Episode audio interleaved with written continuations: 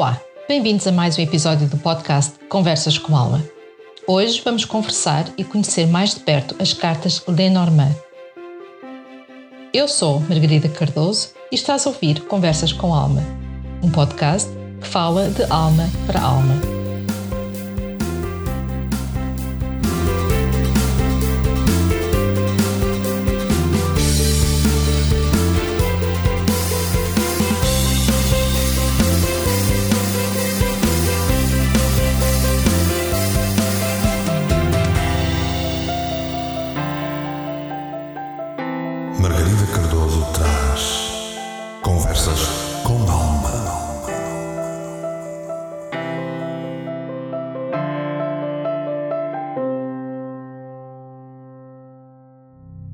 Vamos conversar e conhecer mais de perto as cartas Lenormand, um sistema de adivinhação cheio de história e significado.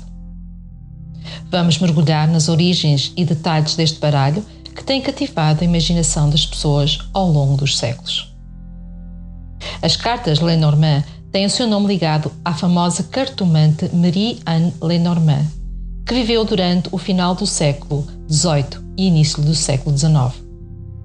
Embora ela não tenha sido a criadora do baralho, a sua associação com a arte da adivinhação trouxe notoriedade às cartas, que acabaram por receber o seu nome.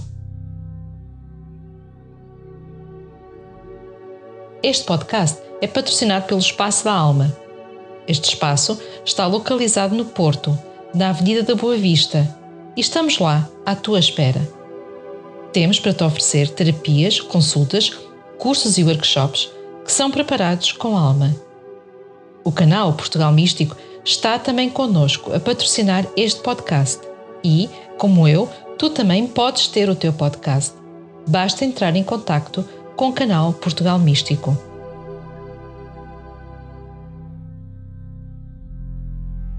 Quem foi Madame Lenormand? O seu nome completo é Marie-Anne Lenormand.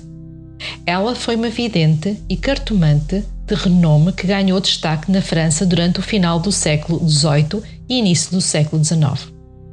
Nascida em 16 de maio de 1772, na França, Lenormand começou a sua carreira como uma jovem clarividente talentosa. Aos 14 anos, Marie-Anne Lenormand mudou-se para Paris, onde aprimorou as suas habilidades de leituras de cartas e atraiu uma clientela influente, incluindo figuras prominentes da sociedade, como Napoleão Bonaparte e Josephine. Ela ficou famosa pelas suas previsões precisas e, e o seu estilo direto de leitura.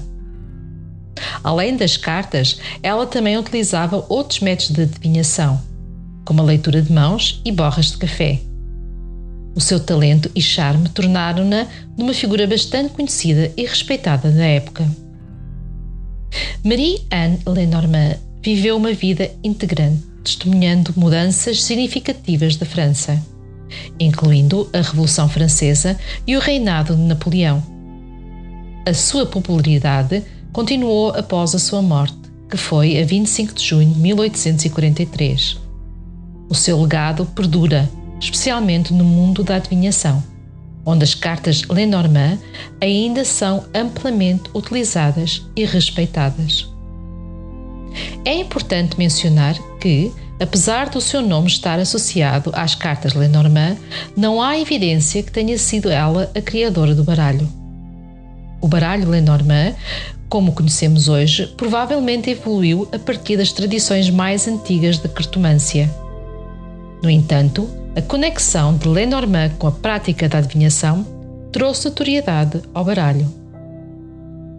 As cartas Lenormand têm uma origem fascinante que remonta ao século XVIII na Europa, mais especificamente na França e na Alemanha. Tal como já referido, o baralho foi assim nomeado em homenagem a Marie-Anne Lenormand, mas não foi ela que o criou. Na verdade, acredita-se que o baralho tenha evoluído a partir das tradições mais antigas da cartomância.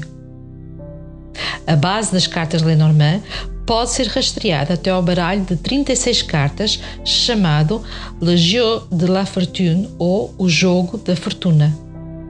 que era usado para jogos de cartas na França do século XVIII. Este baralho consiste em cartas numeradas de 1 a 36 e cada uma com uma imagem específica. Com o tempo, a prática de usar estas cartas para fim da adivinhação ganhou popularidade. O baralho Lenormand foi influenciado por diversas tradições de cartomância europeias, como as leituras de carta italiana e o Petit Etelier, um sistema de adivinhação francês.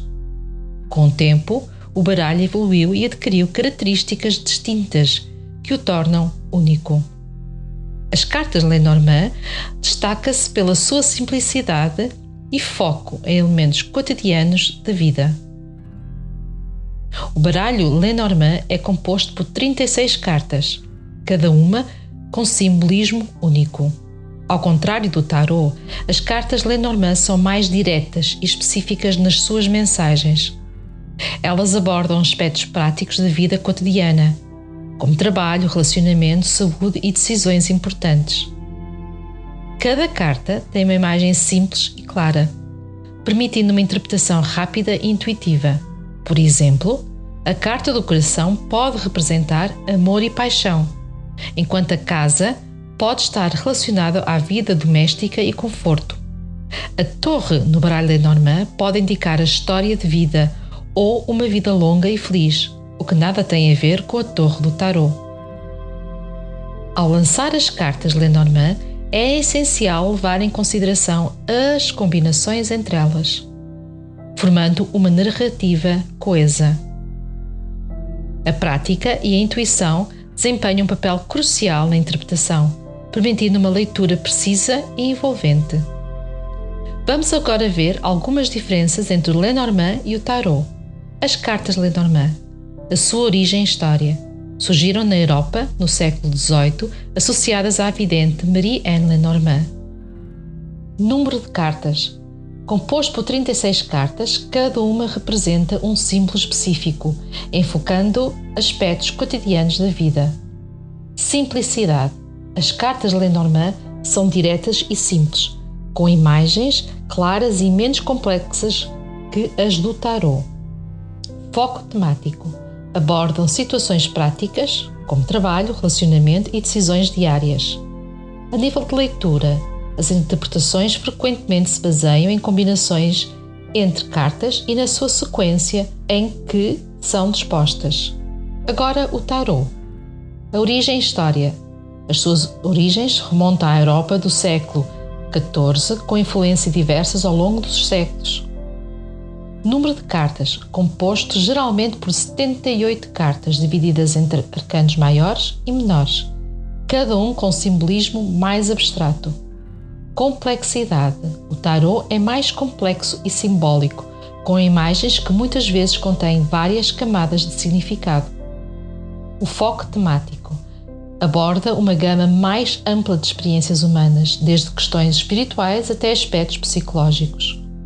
A nível de leitura, Além de leituras simples, as leituras de tarot frequentemente envolvem interpretações mais profundas, simbólicas. E com isto acabo a minha apresentação do baralho Lenormand.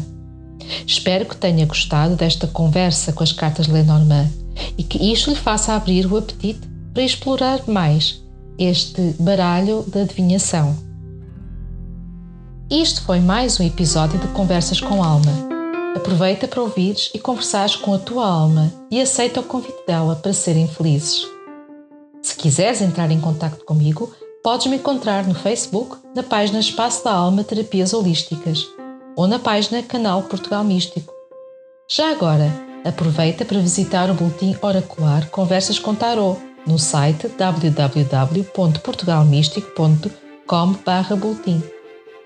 Se gostaste deste podcast, não te esqueças de partilhar fazer comentários e, acima de tudo, dar-me feedback, porque é assim que as almas se falam. De resto, é com alma que desejo que sejas feliz.